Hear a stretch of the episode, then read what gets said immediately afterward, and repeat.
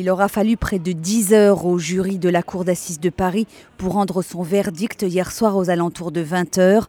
Le principal accusé Yassine Mioub a été reconnu coupable du meurtre de Mireille Knoll.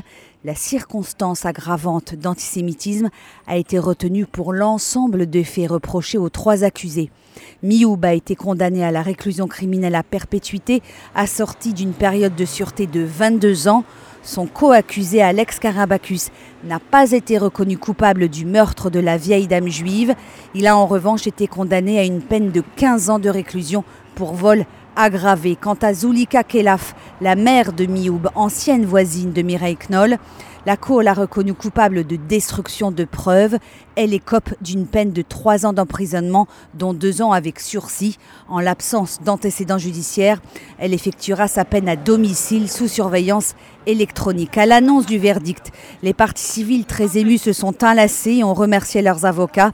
À la sortie de l'audience, les deux fils de la victime, Alain et Daniel Knoll, ainsi que son petit-fils Alexandre, se sont dit soulagés et ont salué une décision juste. On vient de subir quelque chose d'insupportable pendant près de 15 jours.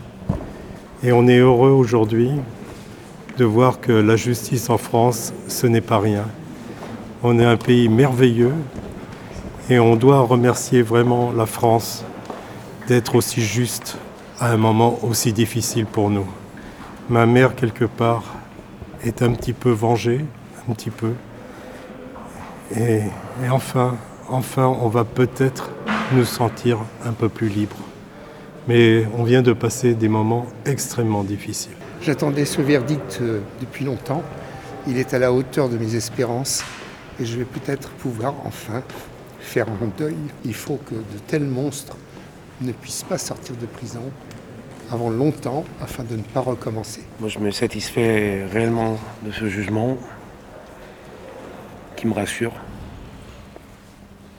On a maintenant la certitude que nos familles, notre société sera protégée de ces gens-là le plus longtemps possible. Et c'était une des grandes priorités. Maître Golnadel, l'avocat de la famille Knoll, fait part de sa satisfaction au micro de RCJ. C'est un, c'est un grand jour pour la justice française.